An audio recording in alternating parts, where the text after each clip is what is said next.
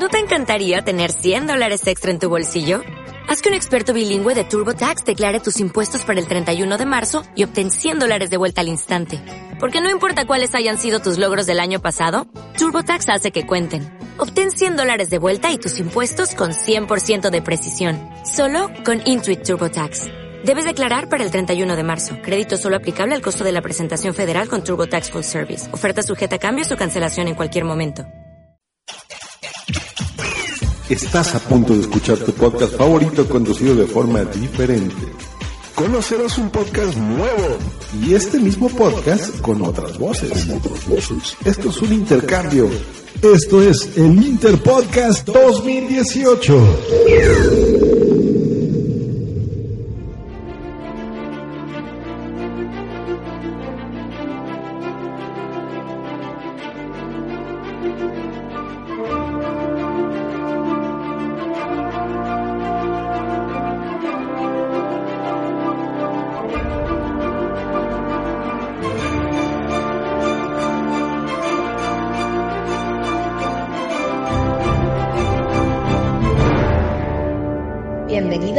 A Repaso en Serie.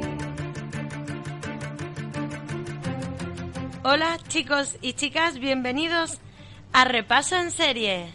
¿Cómo?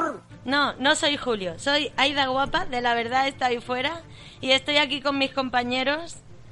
Hola, John Nieve99, ¿cómo estás? Eh, yo no soy John Nivel 99, soy Amilcar. Oh, perdón. que no, que no, que no. Por un momento pensé que era Julio con un, pa- con un carajillo de más cuando ha empezado a hablar. Sí, Yo ¿verdad? como- Y, y una Se le ha película. quedado una, se le ha quedado una guava aflauta- afla- aflautada a Julio. Y no. Bueno, también está por ahí persiguiendo a, a A algún alguien. malhechor, a alguien. Nuestro compañero Rubén. Hola, Hola, muy buenas.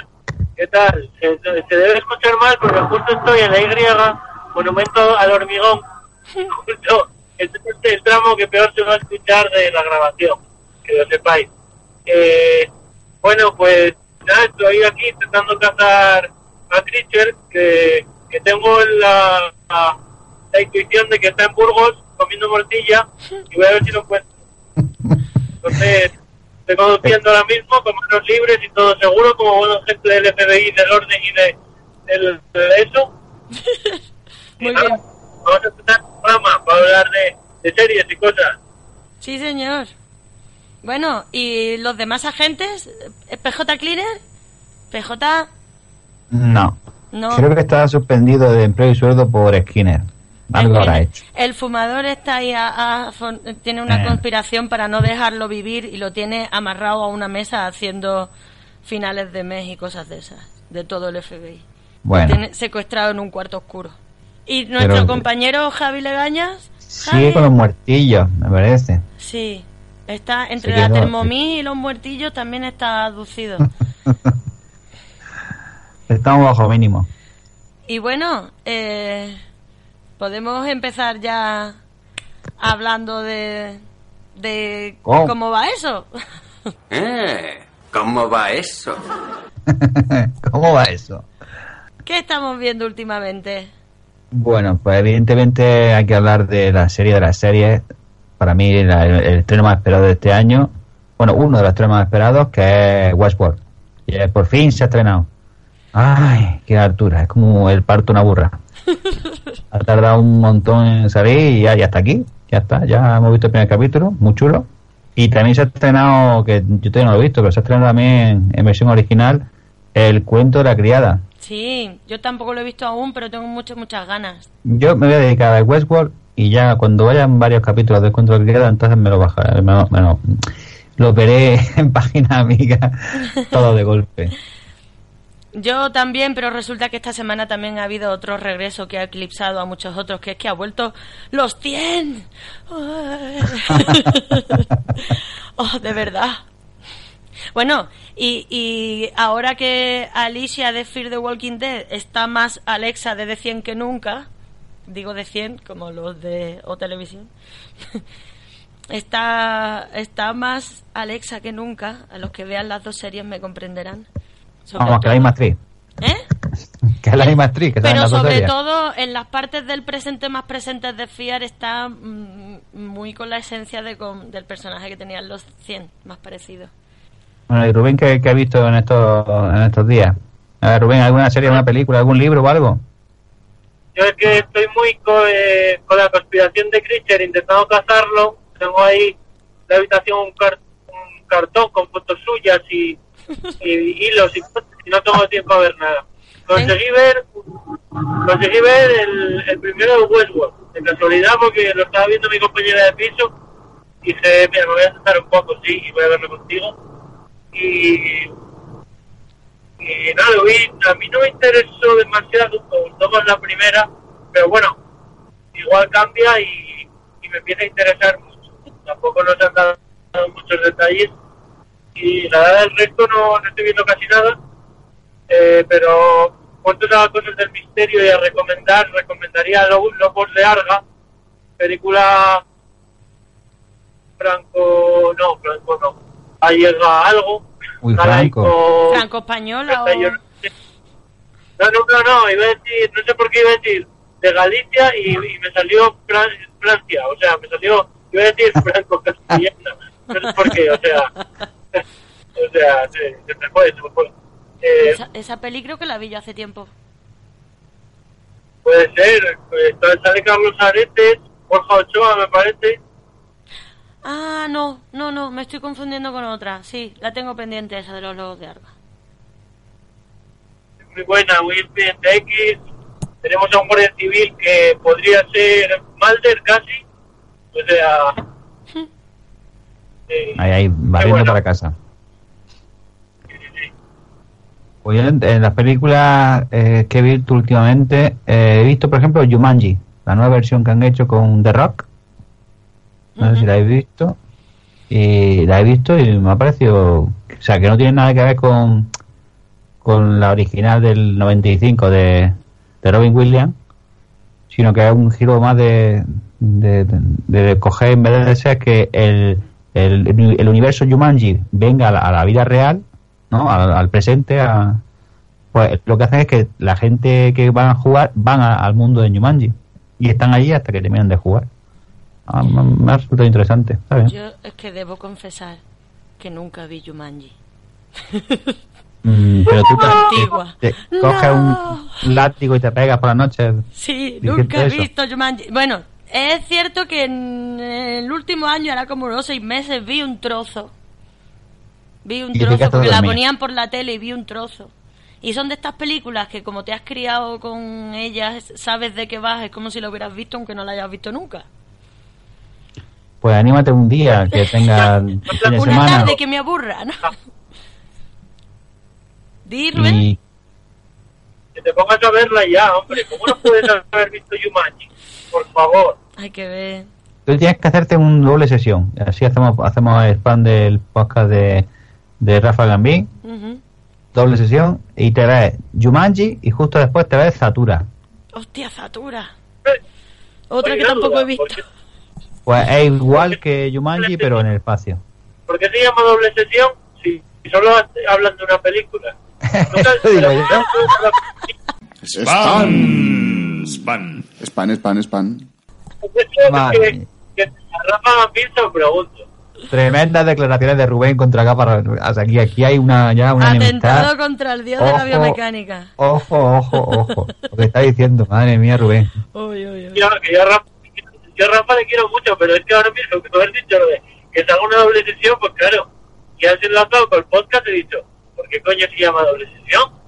Hmm. Igual por la parte de noticias del principio, Porque es doble sesión, porque es la película que tú has visto y, y con tu interpretación, y luego después eh, la película interpretada por ellos. Entonces tú tienes dos puntos de vista de la película: la- el que tienes tú por haberla visto, y luego después al escuchar el podcast. puede ser, puede ser. Anda. Sí, Bueno, sí, sí, pero el planteamiento de Rubén tiene mucho sentido. ¿eh? Eso hay que investigarlo también. Otro expediente X. Bueno, otra cosa que también he visto eh, y me ha gustado ha sido el regreso de Fear de Walking Dead, que es la auténtica serie de zombies. La Ahora buena. mismo sí. Es la, verdadera auténtica, serie de La zombies. genuina, la que, la que, la que gusta ver. Pues Fear the Walking Dead. Fíjate, si está bien el regreso, que hasta que no he escuchado algún podcast de review, no, bueno, algún podcast no, el que hay, que es eh, Aquí Gula de Muerto, no me he acordado de que Salazar no ha salido. Fíjate, no. que ni lo he echado de menos. Y es lo mejor de la serie, junto con Ojo Pocho, por favor, que vuelva, aunque sea sí, favor, tiene tú Ojo mucha esperanza con Ojo. Pocho. Claro. Ojo Pocho, tú eres mi amor. Ah, yo, yo, yo he estado escuchando el disco de Siembra de, de Willy Colon y Rubén Blades, Ujú. Anda. de, de- del 78 creo que era, o del 72. Está categor- categorizado como uno de los mil y un discos que escuchaba antes de, de morir, ya que lo hizo Salazar. Ujú. Mm. Hombre, que Rubén Blades es... Esas listas son un poco engañosas. Esto de que las mil y una películas que tienes que ver, las mil y un libros que tienes que leer, mil y un lugares que tienes que visitar.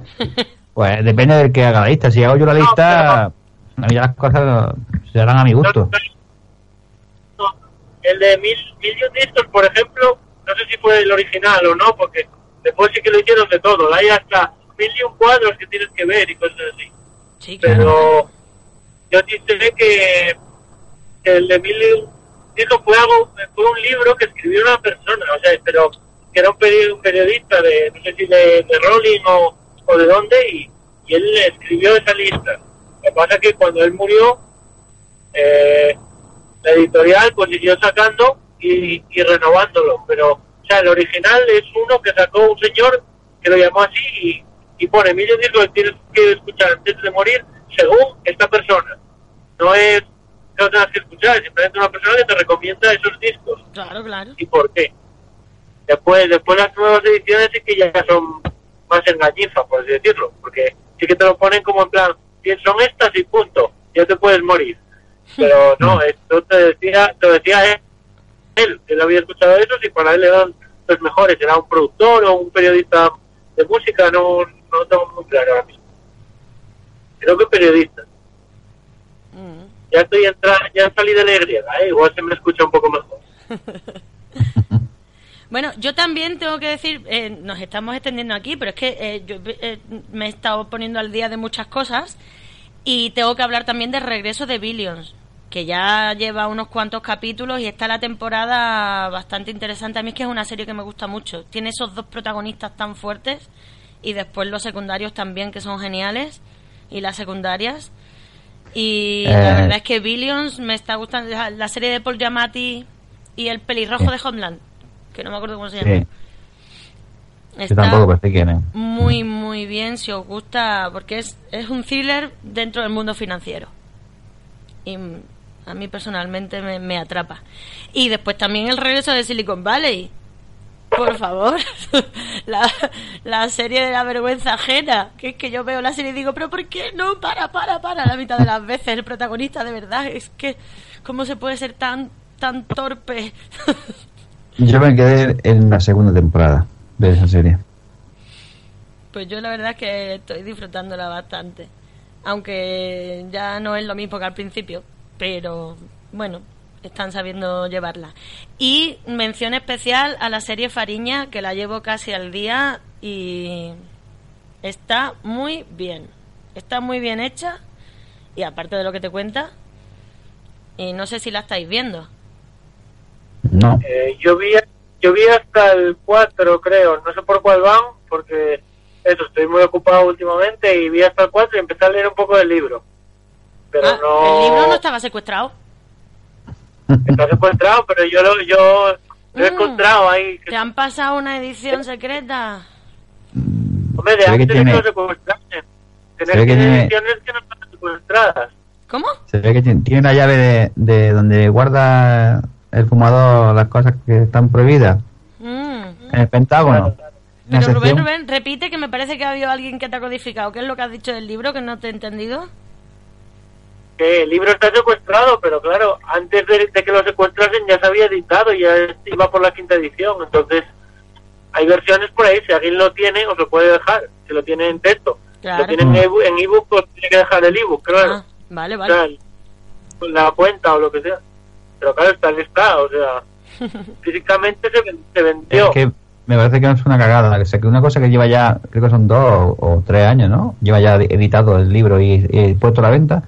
Que llegue ahora, después de tres años, y diga, no, no, ya este libro ya, ya no se puede vender. Sí, pero y después lo que tiene estas cosas, que lo censuras o lo secuestras y lo que haces es darle más publicidad. Claro, más ganas tiene la gente de leerlo. Hay gente que no le interesaba ese tipo de cosas, en las que por el tema de que está censurado y demás, quieren leerlo. Y la verdad, Porque seguramente, seguramente fue eso, seguramente fue una estrategia a medias, porque, a ver, la está secuestrado porque una persona que sale en el libro, teóricamente, bueno, denunció al escritor diciendo que lo que decía era mentira. Entonces, mientras se demuestra si es mentira o si no, si lo tiene que quitar del libro o si tiene que cambiar cosas, pues está secuestrado el libro. Si, si no estoy confundido, que estoy en el coche y no lo puedo comprobar, pero juraría que es eso. Entonces, lo más seguro es que la persona que estaba en el libro no sabía ni que existía el libro. Para que conforme se escribió, que la gente lo fue leyendo, pues supongo que muchas tendría muchas entrevistas y gente preguntándole sobre el hecho. Y cuando descubrió de dónde venían las fuentes, fue cuando denunció a la fuente y claro, fue cuando el tribunal llegó a la conclusión de secuestrar el libro, imagino. No, no sé si fue el caso. Ujú. ¿Estoy hablando solo? Ah, no. No, no, no, no, no estás hablando solo, pero es que estás mucho más informado que nosotros y te escuchamos atentamente. Ah. no, no, porque no escuchaba nada y dije, igual se ha colgado y toda No, esta no. frase no ha servido para nada. Bueno, pues alguna cosita más. mm, no. Yo he, yo he leído La tumba de las luciérnagas, o he Oh, escuchado un audiolibro, y se lo digáis a, a la gente de guiones adaptados, no, no lo sé. Eh, no, es broma, lo he leído, lo he leído. Y no, está muy bien, muy interesante, deberíais leerlo. Y después Matilda, o Mafalda. Uno de los ¿Matilda o. Mafalda? El- Va a ser Matilda. Uno de los. Probad o, escu- o escuchad guiones adaptados, no te jode. Eh, no estarás Creo dando que una está- pista de algo que no deberías. que no, no, que, que sí ya está, que que creo que no ganó John Nieves, no. Ganó, escuchadlo, quien quiera saber quién ganó. Pero John Nieves lo descubrió, me parece. Estoy en lo cierto, John. Sí, yo sí lo descubrí. Oh. Yo solo Pero- descubrí el primero. Pues a ver si aciertas el otro. Mira, el, el último lo... El último, voy a dar una pista solo para oyentes de, de La Verdad está ahí fuera. En este caso de repaso en serie también, ¿eh? Ojo.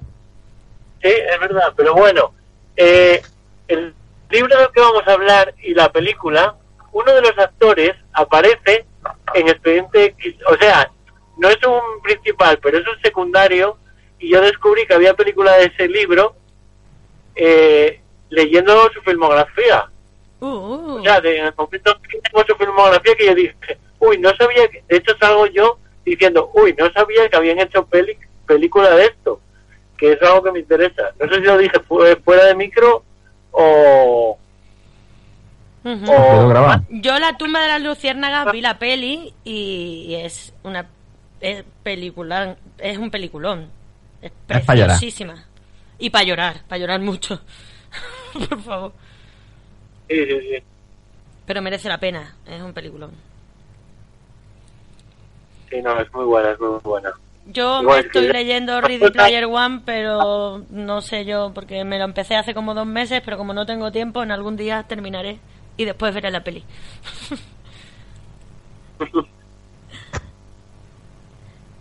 bueno, pues si no hay nada más que comentar, vamos dando paso a la sección principal. Eso. ¿Qué os vale. parece?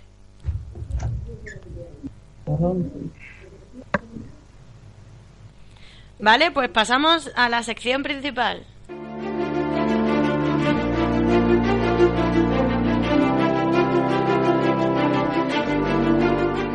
Bueno, nosotros vamos a hablar siempre barriendo para lo nuestro de series eh, influenciadas o herederas de Expediente por y de Expediente X.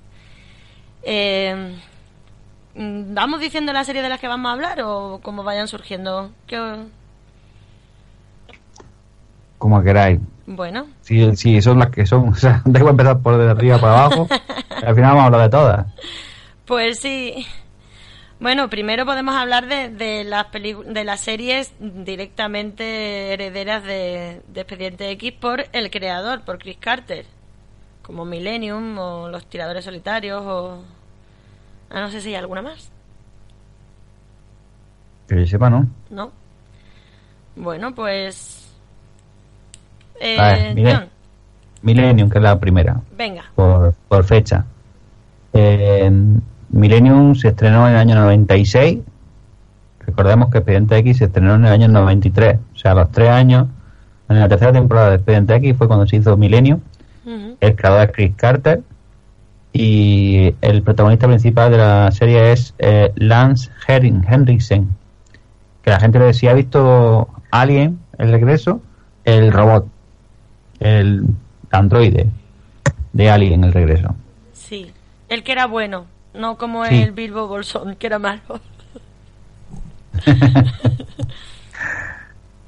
Pues resulta que es una serie de televisión de 67 episodios que estuvo en antena desde el año 96 hasta el año 99 y el protagonista que es eh, Lance Henriksen hace de un tío que se llama Flan- Frank Black que es un antiguo analista forense del FBI con capacidades paranormales que le facilitan su trabajo pero que también lo obligan a conocer el lado más oscuro y sólido de la mente humana Sí, Precisamente por sus visiones, el grupo Millennium se fija en él y logra captarlo como colaborador. Mientras ayuda al grupo en la investigación de crímenes de carácter esotérico y ritual, descubre que Millennium, el grupo Millennium, surgió en los primeros años del cristianismo para combatir el mal en todas sus formas y que su objetivo fundamental es prepararse para el advenimiento del anticristo en el año 2000. Uy, uy, uy, uy. El anticristo, yo ya de eso, yo he visto algún capítulo suelto, re- tengo vagos recuerdos, pero no me acordaba de la historia esta del anticristo. Mm. Decís que... Pero que no me cuadra, es que se llamen Millennium y, y sean desde el año cero. Porque lo lógico es que empieces en el año 1000 y digas, pues nos llamamos Millennium. No sé, no lo veo, ¿eh? No Es lo veo. que en los 90 había mucha paranoia con el final del milenio Sí, con el efecto 2000 y todo ese y toda esta historia, entonces hubo un- fue como una moda, hubo muchas cosas alrededor de, de eso. Sí, Ah, me acuerdo, no es pequeño, ¿eh? Recuerdo el efecto 2000. Por eso, Estaba por los, por los puentes y cosas así. O solo soñé yo de pequeño. no, no, no explotó ningún puente.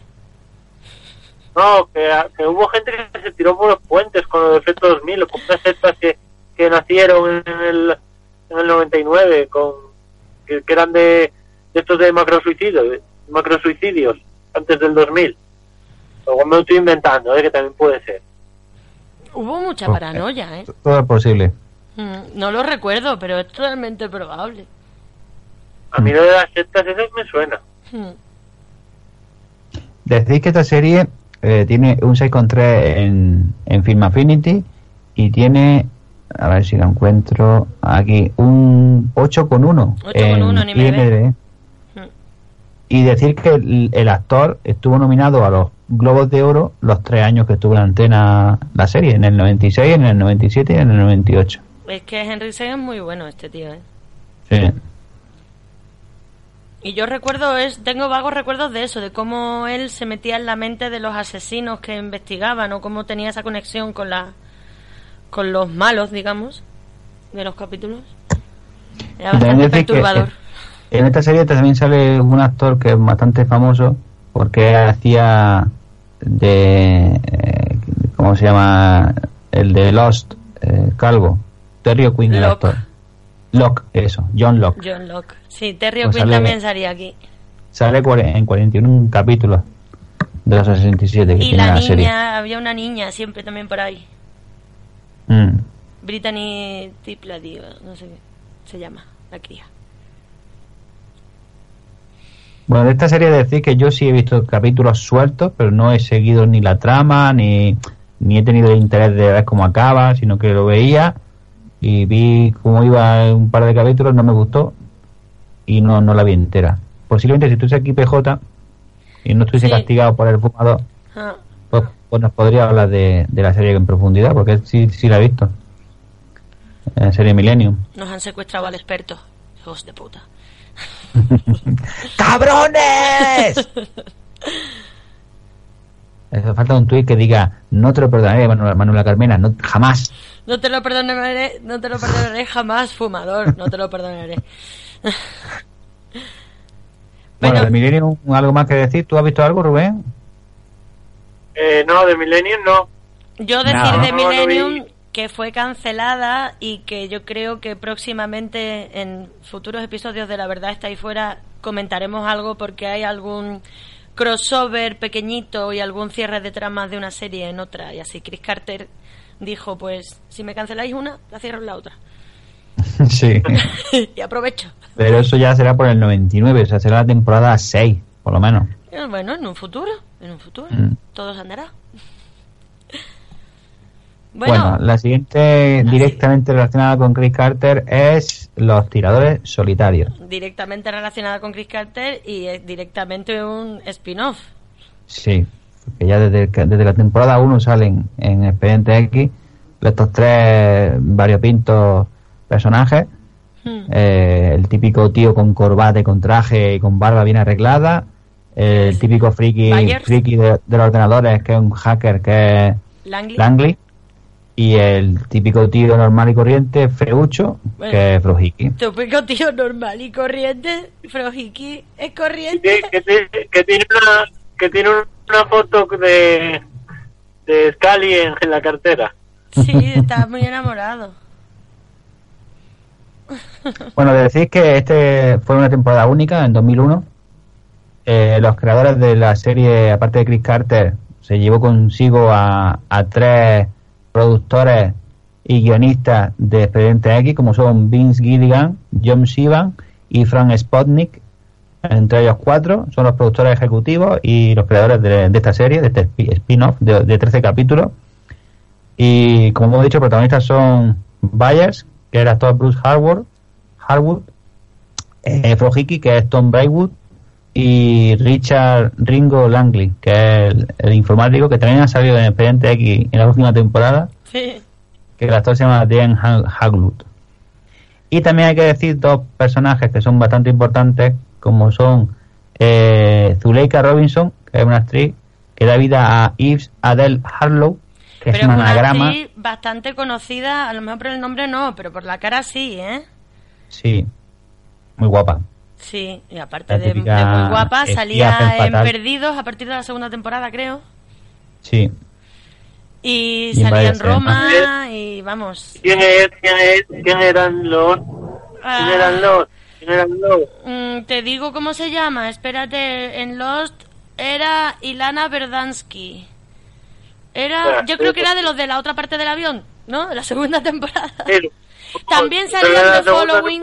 En The Following salía bastante. Que yo esa serie, esa serie catastrófica la seguí hasta el final. Fue una muerte lenta y dolorosa. Y en Bueno, que también ha salido algún año. Es una chica las- morena con unos labios muy bonitos y así con cara como latina, pero con un nombre muy poco latino. Mm, Ah, creo que sí sé quién es. No se enamoraba como medio de Jack. No era como la jefa de la otra parte. Yo creo que sí. O algo así. ¿No es esa? Sí, ¿no? Yo creo que sí. No. Espera, no, no. ¿No? La jefa de la otra parte era, era Michelle Rodríguez. Ah, sí. vale. Es que también, bueno, es de tipo de Michelle Rodríguez, pero no. Se parece, pero no es. Mm. Bueno, decís que esta tía en, en la serie de, de Long Gunmen, o sea, los tíos solitarios, eh, tiene que su nombre se llama Yves Adele Harlow, que es un anagrama, o sea, con esas letras Sí. de Yves Adele Harlow se No, puede hacer Lee Harvey Oswald. Y de hecho utilizan en, el- en los 13 Oye, capítulos chicos. que tiene. Didi. Adelante, Rubén. Tengo que apagar el coche, que va se va a colgar esto, ¿vale? ¿Qué Me queréis? conecto dentro de 20, Vale. 10 no- minutos o 20 minutos. Que, que- Uy, que me está viendo. Vengo Corre, corre, escóndete. Venga, te esperamos aquí, ¿eh? A que vuelvas. Vale. No, no, me acabo, me acabo de apartar, lo siento. Venga. Chao. Bueno, Lee Harley mm, Oswald, para quien no lo sepa, es el asesino de. mm, de John Fitzgerald Kennedy, el asesino oficial. El oficial. John Fitzgerald claro, Kennedy. El oficial. Oficial que dijeron los policías que eran. Que era un Y- tirador solitario. Y de ahí viene el nombre de, de esta serie. Exactamente. De referencia al tirador solitario, que no fue tal, porque ellos piensan que han sido más. Hombre, yo también lo pienso. Hay ahí Y también una curiosidad que tiene una curiosidad que tiene este capítulo es que se emitió en- eh, o sea se hizo en 2001 y el piloto fue en marzo de 2001 Eh, y es básicamente el argumento es que secuestran un avión y lo quieren estrellar contra las torres gemelas Oh, en marzo de 2001 ¡Hostia! y en septiembre de 2001 Todos sabemos lo que pasó. sabemos lo que pasó con Mm. Osama Bin Laden y las torres gemelas Hmm. Curioso ¿eh? Chris Carter tiene una conexión por ahí que no lo sabe nadie. Y decir que el piloto ganó un premio, el único premio que, que ganó esta serie, de la Sociedad Canadiense de Cinematografía. En 2001 ganó el premio a mejor cinema, eh, mejor cámara de, de una televisión, de, de- una serie de televisión. El cámara de la serie Robert McLachlan. Pero es un premio a, una oper- a un operador de cámara. A Sí. un cámara. Sí, Ole. Es el único premio que, que ha recibido esta serie. Sí, pero que no se suelen dar ese tipo de premios a un operador de cámara, o por lo menos mm, no, no son sé. premios. no, a lo mejor. Pues si se lo dan a guionistas y se lo dan a realizadores y se lo Pues dan a edición de montaje y de sonido, ¿por qué no a un cámara? Pues por eso mismo, me parece fantástico. Y decir que esta serie eh, la acabo de revisionar hace poco eh, y eh, me recuerda mucho a- al equipo A, porque son... o sea, ellos tienen el periódico en el que todos los meses tienen que poner noticias para sus suscriptores. Según dicen en la serie, llevan desde el año no- 89 con el periódico. Se ve que se conocieron... Bueno, en el expediente aquí se dicen cómo se conocieron. Se lo dice Scully, se lo dice... No, perdón, Mulder se lo dice a Scully que estaban en un aeropuerto allí en un- una convención de friki de estos y se juntaron. Y entonces pues eh, lo que hacen es que hay mucha gente que va en busca de ellos para decir un caso en particular y que ellos lo investiguen. Y luego después sacan la noticia en el periódico. Al final del capítulo es como que han conseguido eh, resolver el caso y aparece en el periódico. Y hay casos muy variopintos hay un, por ejemplo uno que es de una mujer que era una envenenadora de la Segunda Guerra Mundial nazi que en el Joder. 45 envenenó en un pueblo de Bélgica a un montón de aliados. Hay otro capítulo que es de un mono que es muy inteligente y les manda un email para que lo rescate. Y ellos se Ah. piensan que es una persona que está encerrada y resulta que no, que es un mono. Porque hacen experimentos con, con monos para hacerlos inteligentes. Hay otro capítulo que, que es de, mm, de un, un- de un presentador de un, de un programa de televisión para niños que veía el Langley, el, el, el hacker informático, lo veía de chiquitillo y le gustaba muchísimo. Y gracias a eso era, digamos, un mundo de evasión. Eso me recordó un montón a lo de eh, The Big Bang Theory, cuando eh, el profesor este que salió en la televisión, que El lo tiene Sheldon, en Proton. ese. Pues algo parecido, pero con el, con el Langley este, con el rubio. Ajá. O sea que hay, hay muchos capítulos que son, es como una especie como de equipo A. Sí, sí. De vez en cuando aparece la tía esta y le, y le salva el culo, que es lo que suele hacer. Y también hay un actor que aparece en el segundo capítulo, que es Jimmy Bond. Sí, como James Bond, se llama Jimmy Bond. Que el actor se llama Stephen Sniden, que es el que, el que financia. O sea, lo, lo conoce. Sí, en el segundo capítulo lo conocen porque está entrenando a un grupo de ciegos que están jugando al fútbol americano, porque él piensa que ese va a ser el futuro, va a ser un boom. Se lo- le van a comprar los derechos para hacer una liga a nivel nacional de ciegos jugando al fútbol americano. De hecho, en de- dentro del balón lleva un cascabel para Hombre, poder claro. orientarse. Y entonces, pues al final del capítulo necesitan dinero, que son mil y pico dólares, para poder eh, pagarle a la imprenta y que impriman el, el nuevo periódico y no tienen dinero, entonces este se ofrece a pagarle, porque ven que son gente buena, que buscan eh, causas sociales y causas justas y ayudan a los débiles. Y entonces, pues, se hace como un, un mecenas de ellos y se une al grupo. Y es el típico tío guapo, alto, fuerte, pero que es un poquito tonto. Sí. Ese es el No papel se que puede hace. Entonces, tener al final- todo. Al final son un cuarteto. En vez de ser tres originales, también está incluido el tío este. Y de vez en cuando la Zuleika Robinson esta, que es Daddle, va por donde quiere. Aparece, desaparece. Hay otro capítulo que fu- fue muy gracioso que, que tienen que infiltrarse en un baile de tango. Tienen que bailar tango. Ay, Dios. Y resulta que eh, para poder participar tienes que demostrar que sabes bailar. Entonces se ponen delante de un jurado que tú bailas y entonces dice el jurado si puedes participar o no puedes participar.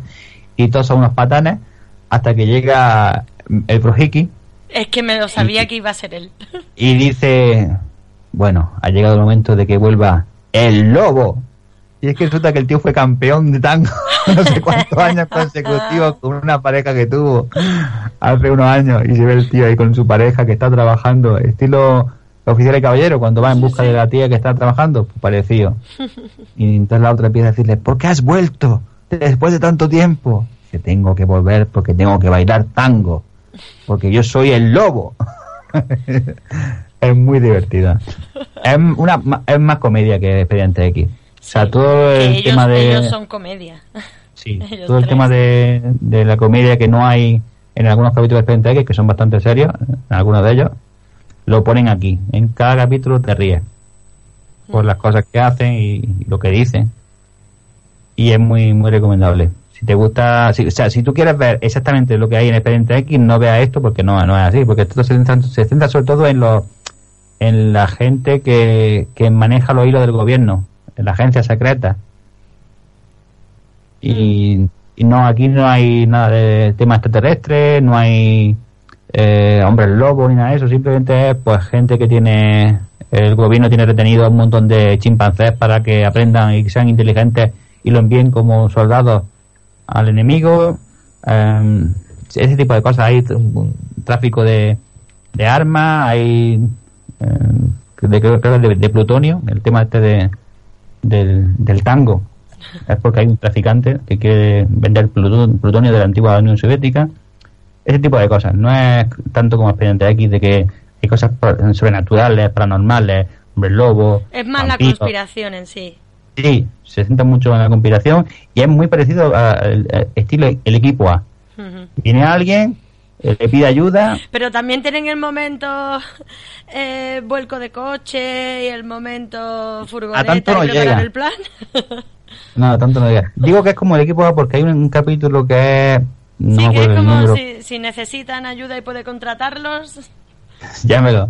Es una mujer que es desde, desde el número uno, según dice ella, llega a su. a donde están ellos reunidos, que tienen una especie como de base, y llega una mujer vieja, y llega allí, y la, la, la pasan allí, y le preguntan y tal, y entonces le dice: Quiero que me ayuden porque mi hijo ha sido condenado a muerte, y está en el corredor de la muerte, y será ejecutado en, en breve, y quiero que lo saquen porque él no lo ha hecho.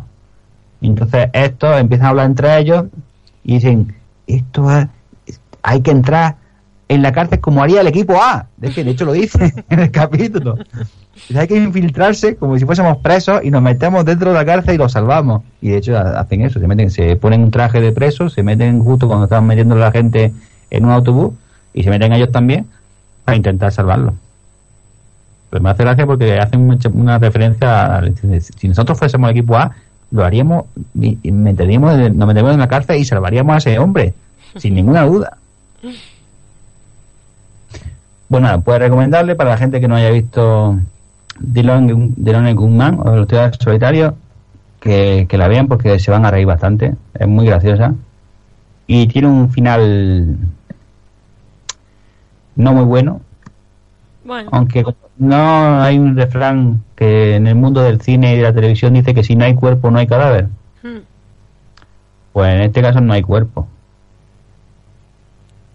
O sea que pueden estar vivos en, algún- en cualquier momento re- resurgir. chan, chan, chan. Y ahora vamos a hablar de una serie que te gusta a ti mucho. Mucho, mucho, que lo mucho, sé, mucho. que lo sé, que lo sé, que lo sé.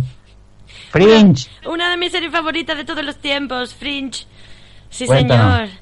Y no tiene, bueno, no sé si tiene nada que ver realmente con Expediente X, con el creador me refiero, pero está clarísimamente influenciada. Si no existiera Expediente X, seguramente no existiría Fringe tal y como la conocemos.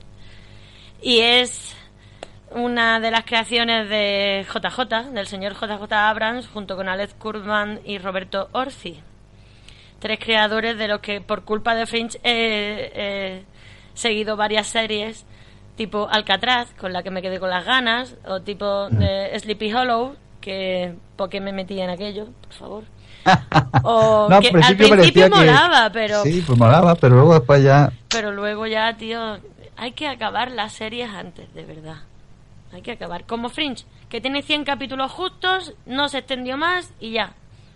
Ya estaba empezando a irse y la cerraron y fue lo mejor que hicieron. Sí, cinco temporadas de 2008 a 2013. Ujú. Bueno, Y, cuéntanos quiénes son, aparte de los creadores, quiénes son los protagonistas. Hombre, los protagonistas son sobre todo la mm, detective o agente eh, Olivia Dunham. Que. Anna Torv. Quien haya visto el año pasado Mindhunter, la habrá visto a ella también. Era la, la analista esta, la que o la psicóloga, o no recuerdo lo que era. Pero la chica esta que les ayudaba a diseñar el protocolo para... Bueno, quien la haya visto ya sabe. Y mm, eh, también estaba nuestro querido eh. John Noble, que es el doctor Walter Bishop. El Walter, que está mal- malísimamente de la cabeza. Y su hijo Peter Bishop, interpretado por Joshua Jackson. Que no sé si yo es- me quedé completamente enamorada de ese chico desde que vi esta serie. Todo lo que haga lo veo.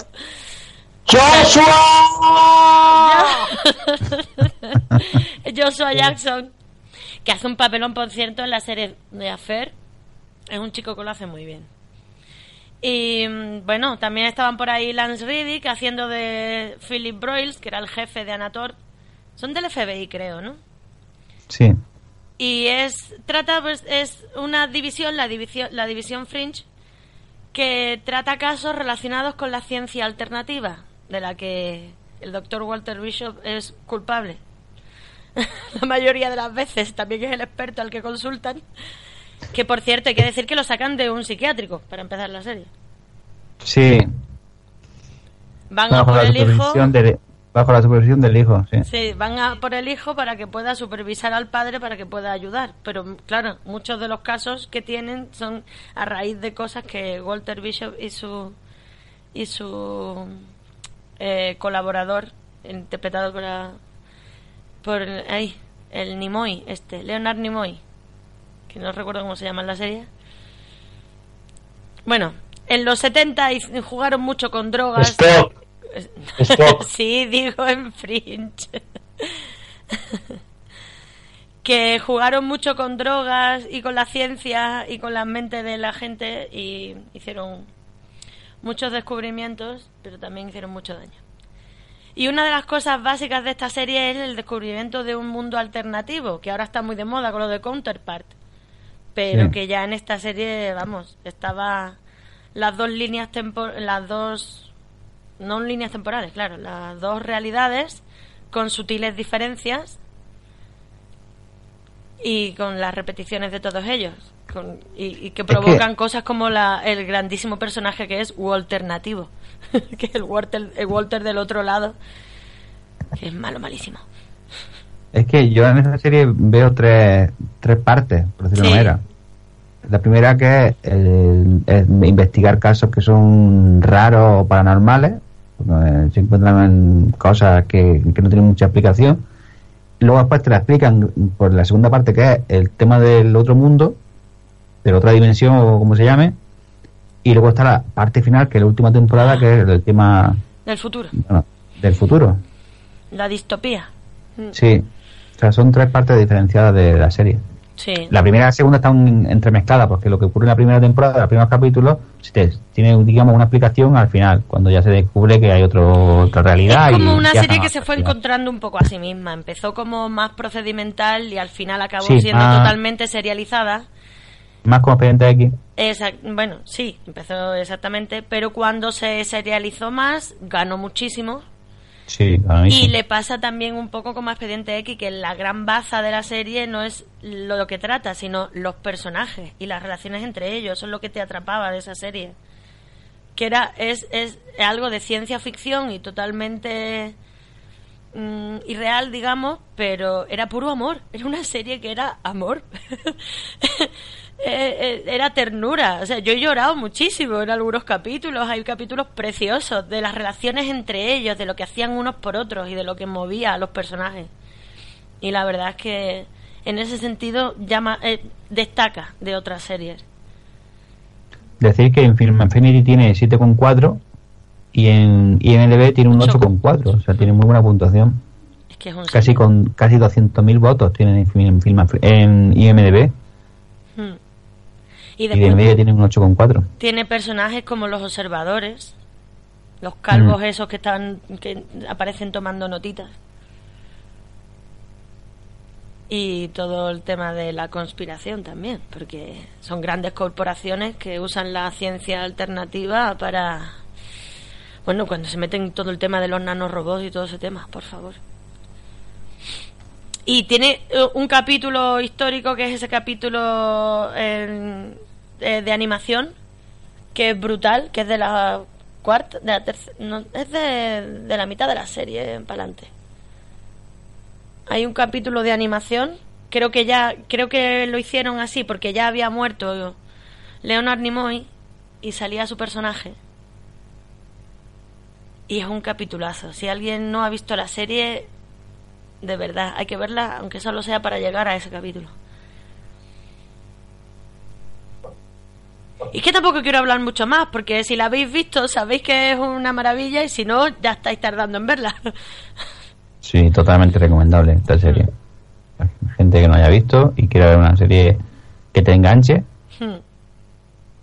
y bueno, eh, esos capítulos idas de olla. Con... Es que Walter es muy aficionado al LSD y a las drogas psicotrópicas. Mira, una de las características, o sea, de las curiosidades que tiene la serie, lo estoy viendo ahora en IMDb, es que a lo largo de la primera temporada, cuando se estrenó, eh, el observador, que es el tipo este calvo con traje que toma apuntes, Que salía en Mosaic, si alguien la ha visto hace poco. pues ese tío eh, pudo verse en otros programas de, de Fox para, promo- para promocionar eh, la serie de Fringe, como en la audiencia de American Idol o al margen de los eventos en la, en la NFL y en la NASCAR. Siempre tomando lo, apuntes. lo ponían ahí, lo en, lo la, en la Fox, el de cámara, lo, lo grababa para que la gente lo viera y dijera, ¿y ese tío quién es? Así que crearte interés por ver, por ver la serie. Decir que el actor se llama Michael Cerveris, por si alguien lo quiere buscar. Bueno, y también salía gente como Jessica Nicole, que era Astrid, también un personaje que era puro amor. Y Blair Brown, mm, o sea, Blair Brown, que hacía de Nina Sharp, una actriz también bastante conocida. No recuerdo ahora mismo, ay, eh, sé que la he visto hace poco, además, en algún capítulo. Digo, mira, Nina. Bueno, en Orange is the New Black, claro, hace de Judy King, de la mm, famosa esta que meten en la cárcel. Si alguien, eh, si alguien sigue Orange is the New Black, es esta actriz. Y bueno, Seth Gable, Ryan McDonald, un montón de gente. Y bueno, Mark Valley, que era eh, eh, John Scott, que era un personaje con el que la serie comienza, muere en el primer capítulo, pero se tira saliendo un montón de, de capítulos más. Y no sé, y de esta gente, de, de JJ Abrams, Roberto Orsi y el Kurtzman, he dicho Alcatraz, de hecho, pero no hemos, eh, no, eh, no hemos nombrado la gran Lost, Perdidos, claro, que también está bastante influenciada por, por Expediente X, aunque solo sea por lo paranormal. ¿Se puede considerar a Lost heredera de Expediente X? ¿Qué pensáis? No, No, ¿no? no. Hombre, el humo negro. Bueno, en cuanto de, de ministerio sí, pero no el tema de No, central de la serie- trama, la del por que gobierno, no, pero- etcétera, etcétera. Bueno, aparte de lo que está haciendo Rubén, que estará cogiendo cosas porque se escuchan. Uy, uy, uy. Perdón, estaba el escribiendo. El perdón, informe estaba luego. buscando, estaba haciendo informe y buscando series que os habéis pasado que os diré después. Son- ay, no, hay muchas. Corrígenos, corrígenos, Rubén. Por supuesto. Bueno, Mira, voy a decir series que no, que no conocéis y que seguramente en IMDB tengan una puntuación muy alta porque son series de mi infancia, es decir, para los expedientefílicos adictos, jóvenes, Mira, ya he he encontrado una. Espidifílicos es uno muy raro. Bueno, He voy a encontrado un por... Dime. Que digo que hay que encontrar un punto de unión entre Fringe y Lost. ¿Cuál?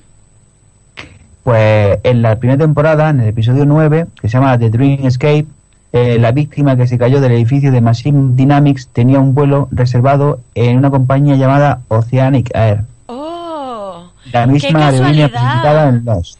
¿Será porque JJ Abrams es como Chris Carter y usa las mismas referencias en todas partes? Es que Oceanic Air es una aerolínea ficticia utilizada en varias producciones de Hollywood donde le suceden cosas malas a los aviones.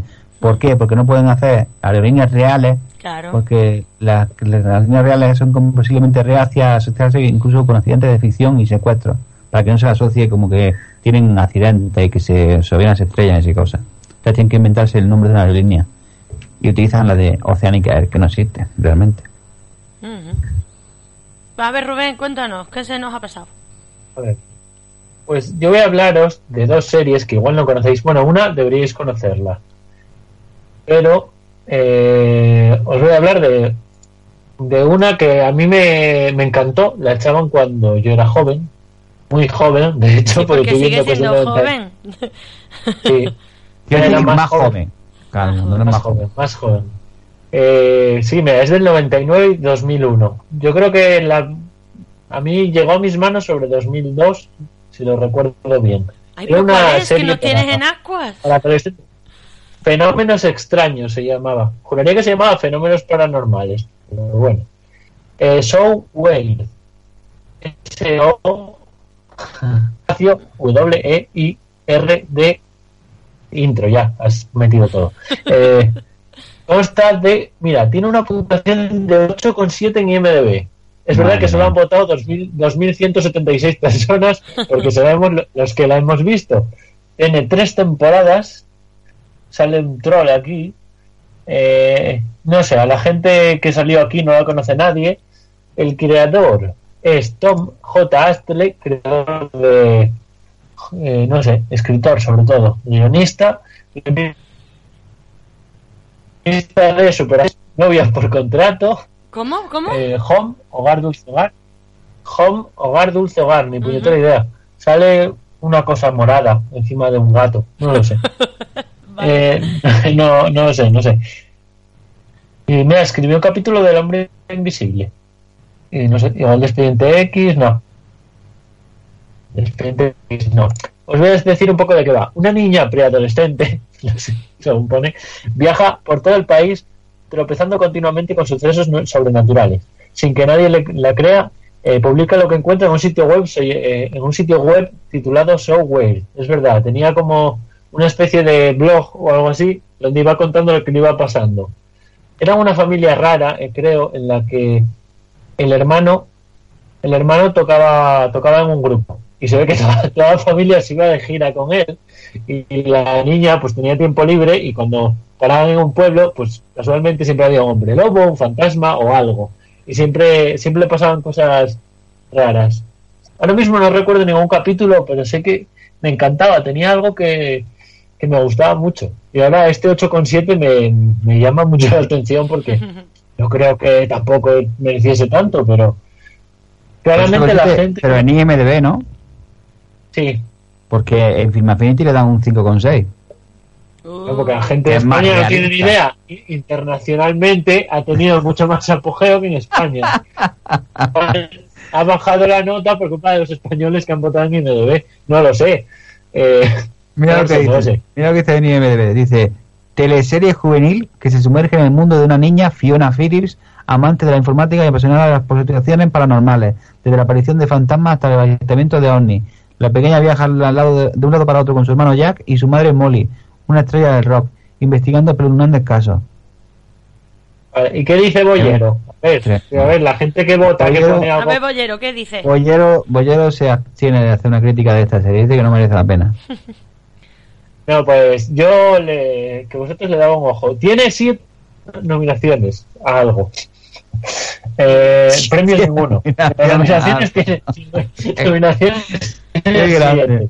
El premio de estar nominado. Eh, claro. Yo creo que el creador de Shrek se vio esta serie, entonces por eso le puso Fiona a la reina, a la princesa.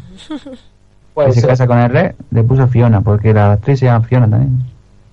Y después tenemos Pesadillas. No sé, se puede decir, de 1995. Se puede decir que, hombre, no estuvo inspirada en Expediente X porque, en verdad, son géneros un poco diferentes. Pero bueno, que tienen el paranormal en común. Y no sé si conocéis Pesadillas. La, Sí, la eh, verdad de cuando, cuando Salía- pero bueno, ¿verdad? salía Anakin Skywalker. ¿Ah, sí? Sí. Anakin Skywalker, también conocido como Hayden Christensen. Ah, eso digo, ¿qué Anakin? ¿El niño, el Hayden, el antiguo? ¿Es adulto? ¿Cuál de ellos? ¿Cuál? ¿Cuál? El Caraceta, Hayden Christensen. Ah, pues mira, eso no lo sabía. No sé, como eran capítulos sueltos. Ya sale. Oh, pues espera que me acabo de ver. A ver si es el que yo creo. Ah, no, no es. Vale. no. Es que pensé que era Skinner, uno de los que salía aquí en recurrentes. Pero no, no, no, no. Eh, bueno, eso, pesadillas, creo que todo el mundo conoce. Eran microcapítulos de historias basadas en unos libros escritos por R.L. Stein, Stein. creo, o algo así, que era el propio, que era el propio creador de la serie. Sí, R.L. Stein. Eso. Y bueno, era una serie que estaba bien, bueno, era para adolescentes, o bueno, para niños más bien, yo creo, no lo sé. Y bueno, estaba bien. A mí me, me gustaba mucho. Recuerdo la del. el- la imitación a Chucky, eh, que había, que había un, una especie de muñeco diabólico en todas las temporadas. Muñeco diabólico. Es el que más recuerdo yo. Es que ahí en Y cuenta que cuando tú ves una serie y la ves con 10, 12, 15 años, vamos a decirlo ahora así, y luego esa misma serie tú la ves con 40 o con 35 o con 30, no la da igual, ¿eh? No, no quiero decir, no es... A ver, yo- Sobre todo si es para adolescentes. Por eso te digo que si tú ves una serie cuando tú tienes 14, 13, 14 años y es una serie para adolescentes, con la protagonista una adolescente, una niña Ah. pequeña o un niño, pues entonces pues te hace más o menos, te gusta, te divierte y tienes buenos recuerdos. Si esa misma serie tú después la ves cuando tienes cierta edad, Uy, te Rubén, te, perdemos, están, in- Rubén, te te están perdemos. interceptando, te Mi están regreso, al, mi regreso al futuro, Gremlins. Y la, la puedes poner. Espera, a ver. Que a mí Gremlins o El regreso al futuro, que también es para adolescentes, me sigue encantando. Creo que. no, me- sí, sí, sí, si hay series, y yo, en Regreso al Futuro, por ejemplo, yo también la sigo viendo hoy en día y me sigue gustando igual que el primer día. Pero que hay un, tipo de serie o un tipo de películas que cuando las ves pasado el tiempo no es lo mismo. Como Sí, sí, hombre. Por ejemplo, Que a mí me sigue encantando, pero no es lo mismo. Yo no, no la puedo ver. O sea, no pude leer el libro, perdí dioptrías por culpa de que mi libro estaba en verde y en rojo. El mío también. No. Y, y, y Yo no perdí dioptrías, no pero me dejé la vista un poco, pero lo leí. No, yo lo empecé a leer y creo, creo que me quedé con el caballo. Con el caballo, más o menos me quedé por ahí. Y dije, "Buah, es que, no, no- es que yo, si no es en negro, no puedo escribir. No puedo leerlo. O sea, no. Sale mal. La era de mi padre, el libro, ¿no? Lo tenía por ahí. Bueno, hay algo más influenciado por Expediente X de lo que podemos hablar y es ese capitulazo de Los Simpsons donde aparecen Mulder y Scully. Sí, que sale mal del desnudo. en, en la foto de, del FBI. Sale él como posando. Como, ostras, y ahora que lo pienso, no sé si saldrá con el bañador rojo famoso de la segunda Sí. temporada. Ahora que lo que pienso. sí. Porque el señor Vance aparece por ahí y lo confunden con un alien. Os traigo amor. ¿No acordáis? ay, amor, Sí. vamos a matarle. De hecho, yo creo que merece la pena incluso que hagamos cuando llegue el momento, no sé en qué año fue cuando hicieron el- Los Simpsons, no sé en qué temporada fue, de comentarlo en, en nuestro programa, Pues hacerle sí. una regla. Fue, fue muy, a- muy al principio, porque yo creo que Smither era de esto que era un color marronuzco. Todavía, todavía éramos mulatos, ahora ya es blanco. Sí, es, es Michael Jackson, hermano de Michael Jackson.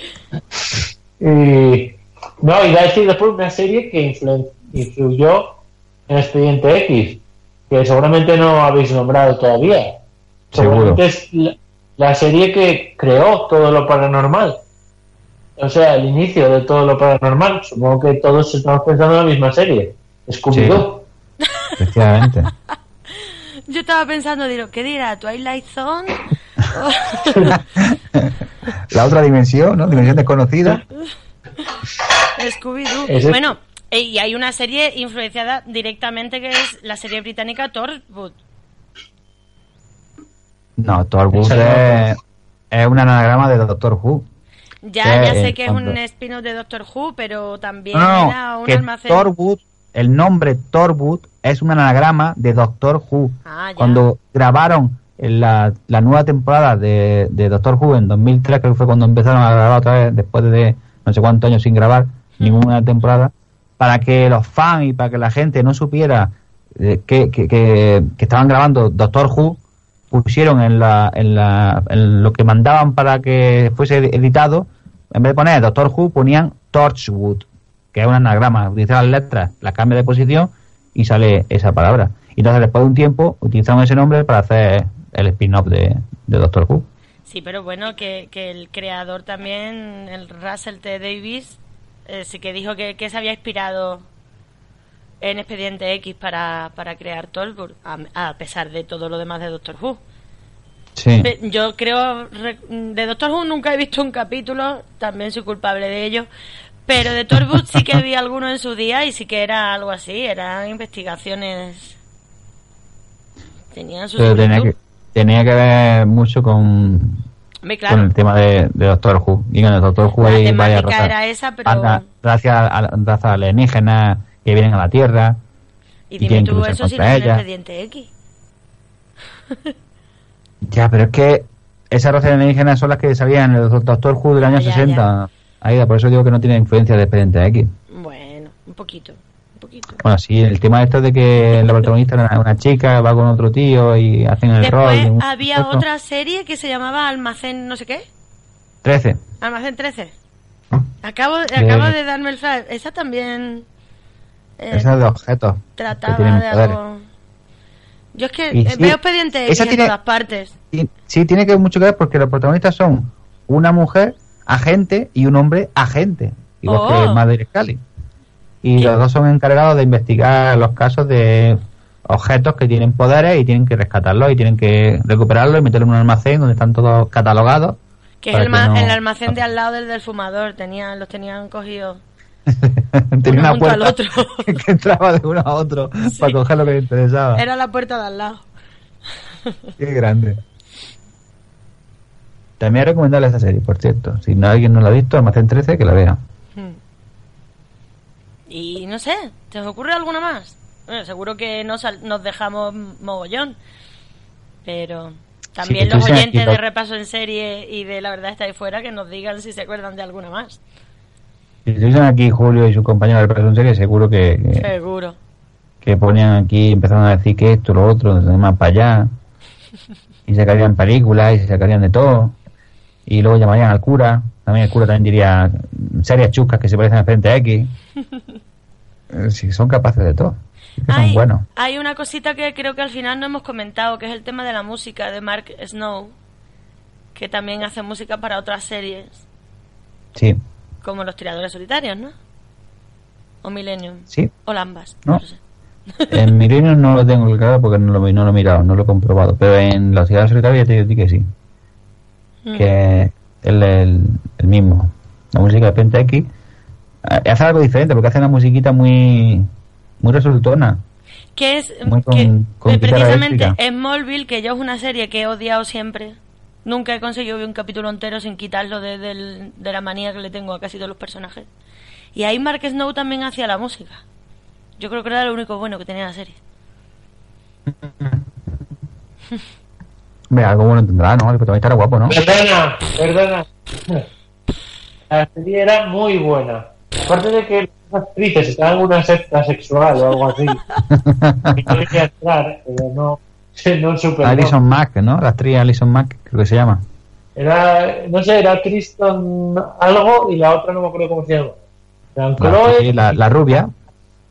La rubia sí, no sé cómo se llama, supongo que será la que has dicho tú. Alison Mack, la actriz. Ah. ¿Pero la hace de Lois o la hace de Chloe? La hace de Chloe.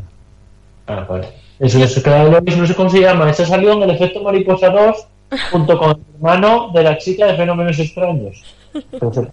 Por si, por si, si lo queréis saber. Sí, hay efecto Mariposa 2, por cierto. Sí, no la veáis. Yo os recomiendo que no la veáis.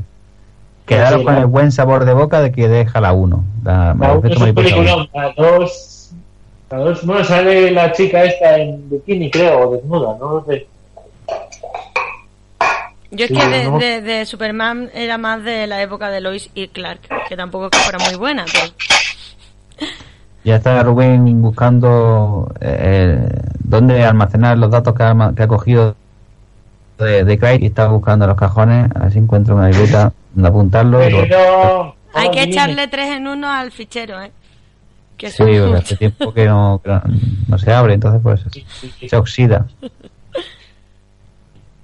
Y Bueno, que- Smallville, lo que más tenía de llamativo era que, que era eh, Chris- Christoph Reeve era el, o sea, el primer Superman de todos.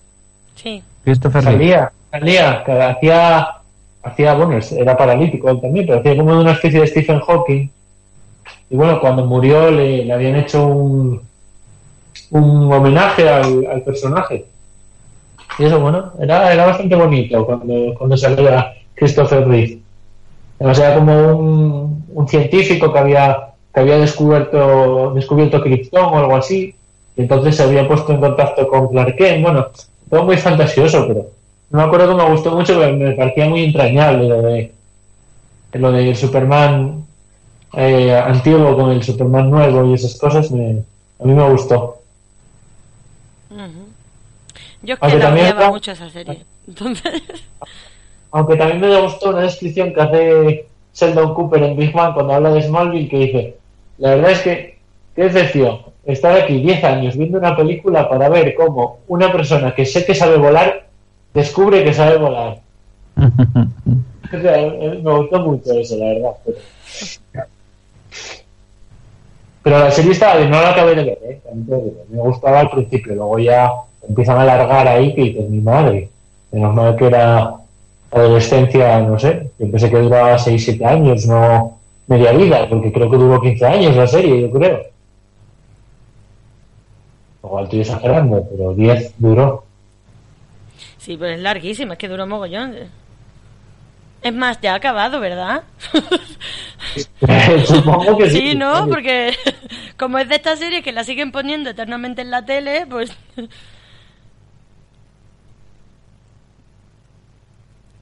Bueno, Cuando no tienes nada que poner, pues te ponen series antiguas para que la vayas viendo.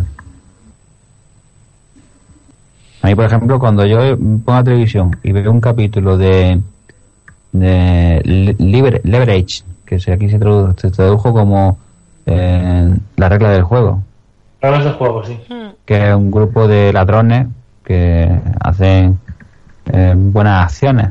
Hay una tía que es una ladrona, otro negro que es un hacker, otro tío con el pelo largo que es el hitman, el golpeador, y otro tío que trabajaba por una empresa de seguros, se murió su hijo, la empresa de seguros no le pagó la operación que necesitaba el hijo a- para que no se muriera, y ahora se dedica a eso. No sé si la habéis visto, la serie. Sí, sí, sí, yo la vi, la vi entera, de hecho. Yo cada vez que la echan en la tele haciendo zapping, la veo, me paro y, la- y termino, termino de ver el capítulo. Está chulo. Está, está, está muy bien. El, el chico negro creo que ahora sale en algunas películas. Lo que pasa es que el problema es que lo confundo con el de Intocable, que sale en, sale en la última de Forest World. Bueno, la última y la única. Eh, pero creo que sí que salió en algo. En algo lo hemos visto hace muy poco, en algo con bastante audiencia, me refiero. El, chico de que era hacker. La rubia era la, es la mujer de Jason Lee, el de Me llamo él, que sale llamo él, por cierto. Me encanta el personaje ese de lo jodidamente loca que está de la cabeza. Y el resto de actores sí que sí que al, al más mayor, el que dices que le murió el hijo y eso, el de los seguros, Mm. sí que lo vi en una película que hace de abogado pero en plan en 1800 y hace de abogado que, que va a representar a un negro o algo así. Todo muy, bueno, todo muy de la guerra de secesión y eso. Pero ahora mismo no, no recuerdo qué, qué película era. Pero creo que era una película bastante medianamente conocida. No era amistad, pero era una parecida. O sea, de estas de, de, de estos casos. De, de juicios de negros en 1880 sobre libertad, sobre, sobre los derechos que tenían y esas cosas. Y el actor que hace de golpeador, que, que tiene el pelo largo, que digamos hace de matón, que hace de Elliot, el actor se llama Christian Kane y se sale en lo, lo, lo, lo diré, los, los bibliote- que- voy, De bibliotecarios, de Librarians. Pues es uno de ellos, eh, el actor este, Christian Kane, con el pelo largo. Otra serie que también manda cojones. ¿eh? es como una serie de serie B, muy B, muy B, o Z o lo que sea, con una temática y con el de urgencias ahí, y de Falling Skies, que el tipo este ya no sé qué serie va, cuál va a ser la próxima cagada que haga, pero ahí está. y el chico negro que tú dices salía, por ejemplo, en figuras ocultas, estoy viendo aquí. Y en Black Mirror, el último capítulo, en Black Museum. Ujú. Bueno, pues si no se nos ocurre nada más, vamos pasando a la siguiente sección. ¿Algo más que añadir? Compañeros. ¿No? Pasamos Rubén. a la siguiente sección. Pues venga. Perdón, perdón, es que tenían los dedos mojados y no me dejaban desbloquear. Eh, eh, sí, efectivamente salía en Black Mirror, último capítulo, era ahí donde yo sabía algo de mucha audiencia, eh, que lo vimos por última, o sea, más recientemente, era eso. Y no, nada más que añadir. Puedes pasar a, a donde quieras. Pues pasamos a la siguiente sección. Bueno, vamos ahora con la llamada al cura y a ver qué nos cuenta.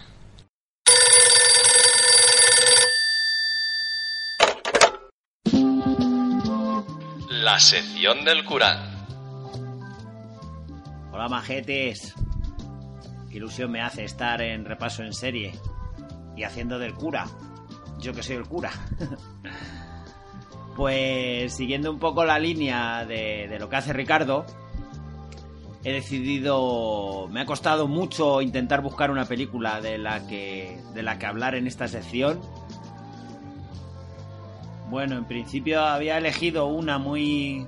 muy acorde a los temas que tratamos en Expediente X, que era Caperucita y Pulgarcito contra los monstruos, una peli de 1962, totalmente chusca, eh, mexicana, pero al final me he decidido por, por una españolada.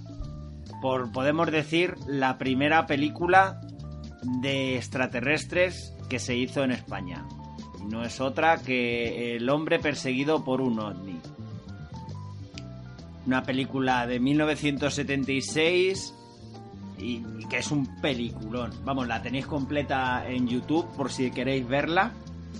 Eh, mm, hay una versión en, en inglés que se llama The Man of, Ganímedes. Eh, y lo gracioso es que la, la versión castellana en Film Affinity tiene un 3,7 y la versión americana un 4,4. Y, es 20 minutos más corta, no sé. Bueno, pues El hombre perseguido por un ovni eh, dura 120 minutos. Es una película española, como he dicho ya, de 1976 y que está dirigida por Juan, Juan Carlos Olaria, eh, llamado El Ed Wood español. O sea, para que veáis el pedazo de película que, que ha hecho. Os cuento un poco el argumento, pues es un, un platillo volante tripulado por seres extraños y procedentes de un mundo desconocido que descubrimos nada más empezar la película y que hablan una especie de euskera con subtítulos. Esperad un segundo que os voy a poner ese momento en el que hablan.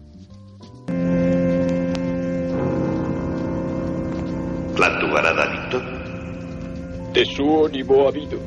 Rebode da beko buka sabe do kai ni mo de abunko gamei. Oli suakesa noritu o hiru. A Evericto Bu. Anacolita. Teke. Oke Davido gaebobo bunko abego sabikoteko. De Intrals.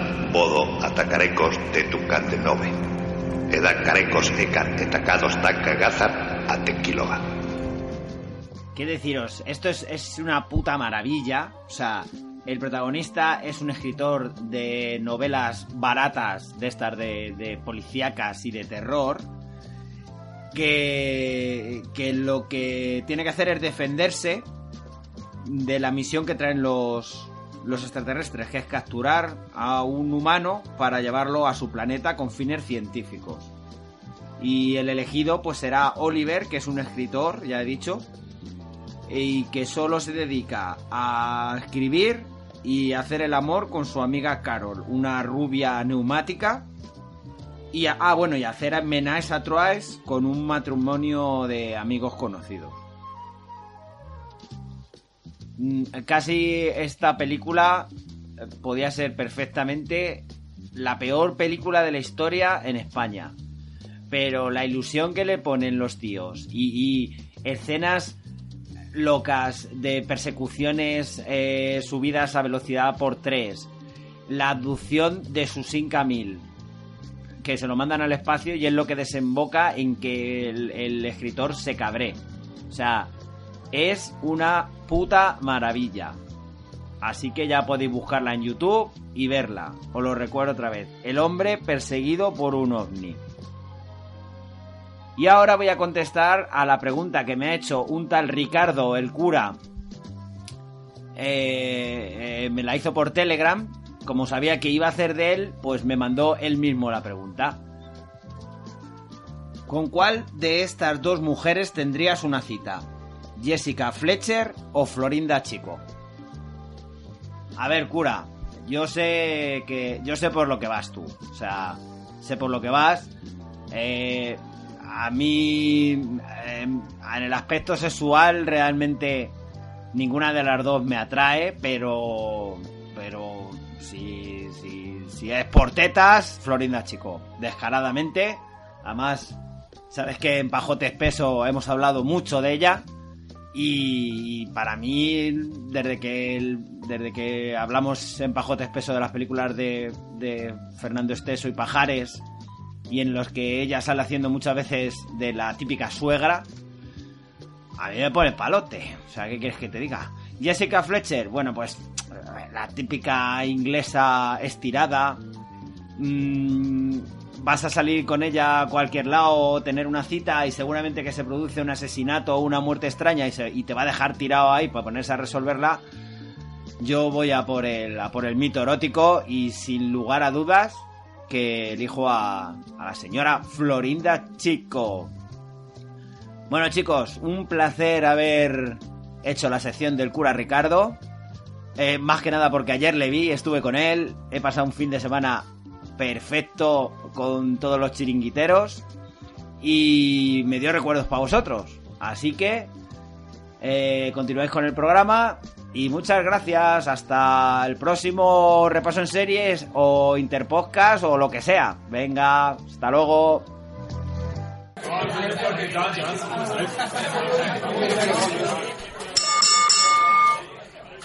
La última ronda. Y bien, ya estamos en, en la última sección de hoy, que es la última ronda, donde hacemos nuestras sugerencias y, Y spam. y el spam, Spam, spam, spam, spam, spam, spam, spam, spam. métodos de contacto y todas estas cosas. Bueno, empezamos. A ver, sugerencias, sugerencias. ¿Qué recomendáis a la gente? Porque la gente no sea tonta y que vea Westworld, que acaba de empezar, y que vea la- el cuento de la criada. Y que Eso- Expediente X desde el principio, que merece la pena. Uno de vez en cuando. Ya supongo que la gente que escucha esto, porque ya ha visto Expediente X y nos conoce y nos escucha. Y eso, y de paso así nos escucha y eso que se lleva. Yo estoy Rubén. con John, yo recomiendo, si, si el laberinto es para vosotros, si no, no, que veáis Westworld, tampoco hay que aburrirse si no, si no os gusta, pero darle una oportunidad que está muy bien hecha. Y el cuento de la criada, yo tengo muchas, muchas ganas de ver ya la segunda temporada, porque me pareció lo mejor del año pasado. Rubén, ¿algo que No es lo recomendar? mejor, pero sí, sí que es una de las mejores. Pues Mm. Yo recomendaría, eh, voy a recomendar Fariña, aunque os dije antes que me había quedado en el 4. Sí que voy a recomendar Westworld, le voy a dar más oportunidad, aunque es de estas series de... Me gusta porque... A ver, tengo un problema, ahora que no está mi compañero de piso delante. Me gusta porque me da por pensar. Pero hay veces que veo a la gente decir que la soplapoyé, que digo, que digo, no, porque me, me estresa verlo con algunas personas a las que quiero y aprecio, si algún día me escuchan, pero esto de, ¿y este quién era? ¿Y este no sé qué? Y este es como, joder, céntrate un poco, que yo también hace un año que no la veo, intenta memorizar las cosas, me pone muy nervioso. Ver esas series con gente que no recuerda a los personajes, porque, ojo, que lo entiendo, que ella está estudiando y está haciendo más cosas y, y, y yo soy mucho más inteligente y tengo más retentiva. Oh. No, pero no, en serio. porque eso, me gusta para verlo yo. De hecho, escucho podcast de Westworld y digo, es que no tenéis ni idea. Luego igual tienen razón, pero es una serie que me enerva. No es, no es serie para hablar de ella porque, porque no estoy de acuerdo con muchas teorías. Luego me equivocaré o no. A mí teorizar, yo tengo mis propias teorías y tal, pero pero no soy tanto de teorizar ni de buscarle pun- de las cosquillas a todo. Me gusta Claro, yo- ir yo te- viéndola, yo ir teori- enterándome, pero es que la, y- claro, a mí la parte que más me interesa teorizo y es, la dejo ahí. es la teoría ahí, reflexión. luego- Claro, luego que me lo es que a mí me interesa más esa parte. La parte de si uno es robot, si otro eh, no la pela. A mí me mola más, por ejemplo, de la primera parte me molaba más todo eso, desde andar en el hecho de la conciencia, de que el robot... de- de esa parte más Claro. filosófica, digamos. Me gustan las cosas Eh, que me hacen el, el plantearme. punto, el punto, claro, es que es el punto justo. En la primera temporada era justo, bueno, o sea, la parte de la conciencia y eso, pero claro, por tu parte es de, de que de que lo humano es un, un zoopolítico, ¿no? Un animal, un animal que se hace en sociedad. O sea, la parte que te hace humano es poder socializar y tener conciencia y todo eso. Entonces, tenías todos esos dilemas de hasta qué punto esos robots eran ya humanos o no. O sea, si, si era correcto moralmente lo que se les estaba, se, se- estaba haciendo. Que es un poco por donde va la segunda temporada, aunque en mi opinión va a ir más por fijadas para entretener a la gente que en esa reflexión. Que no lo sé. Ya O sea, se le está yendo un poco la pinza, pero como es robot, tienen excusa. Que de repente cambiar un personaje y que sea de ser una persona muy noble y moralmente buena a ser tu puta madre, ¿qué coño haces, loca? O loco. Eh, entonces, bueno. eh, Ay, voy a hacer otra recomendación, esta vez musical. Acabo de descubrir un, un grupo punk eh, canario que se llama Guerrilla Urbana y la verdad es que me está molando mucho. Así que si a alguien le gusta este tipo de música y si ya lo conocías, pues dirás, "Mm, loca, ¿qué hace? Ahora te enteras de que existen porque tienen un montón de años. Pero la verdad es que me están gustando mucho. Y yo voy a recomendar un podcast. El otro podcast en el que participo, que es Pago de Peso. que ya hemos terminado de, de comentar todas las películas de Pájaro y Exceso que hicieron juntos. ¿Y ahora O sea qué vais a hacer? Pues no sé, no sé si cortarnos las venas o dejarnos las largas. Ah, mira. ah. Hombre, yo tiraría a Berlanga. A mí me encanta Berlanga. No, es que hemos hecho una encuesta en Twitter, lo de Pájaro, lo de Pajos de Peso, que tenemos cuenta en cuenta en Twitter. Hemos hecho una encuesta y al final hemos puesto varias películas de pajares por separado y, y de exceso por separado. Y al final ha ganado el liguero mágico de, de pajares. Uy, uy, uy.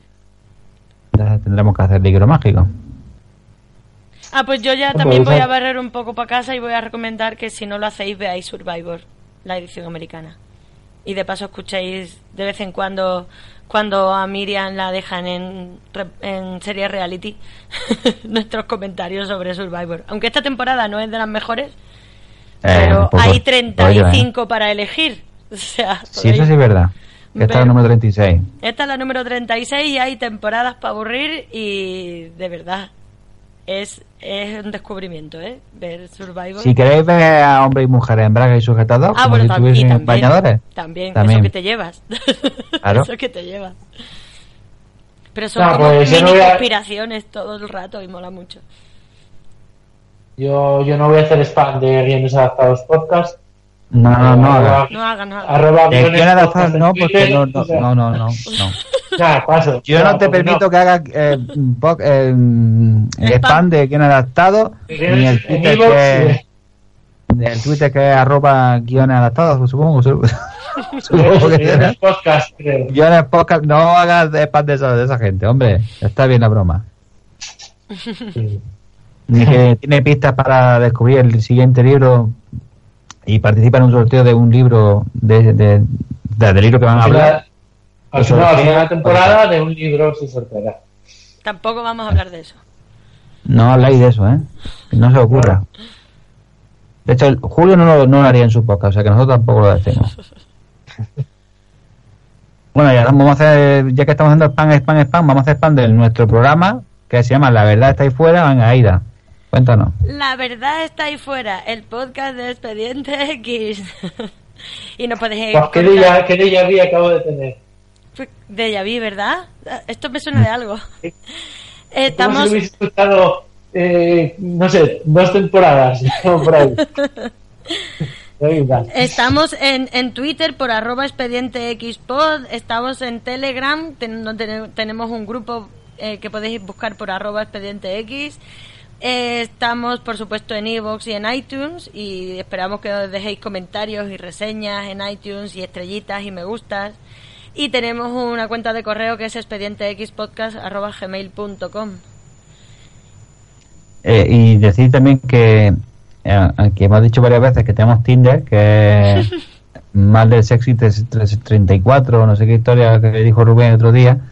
Y Karel, la pinche Karel, ha ido a Tinder a buscarnos, a ver, si, a ver si es verdad.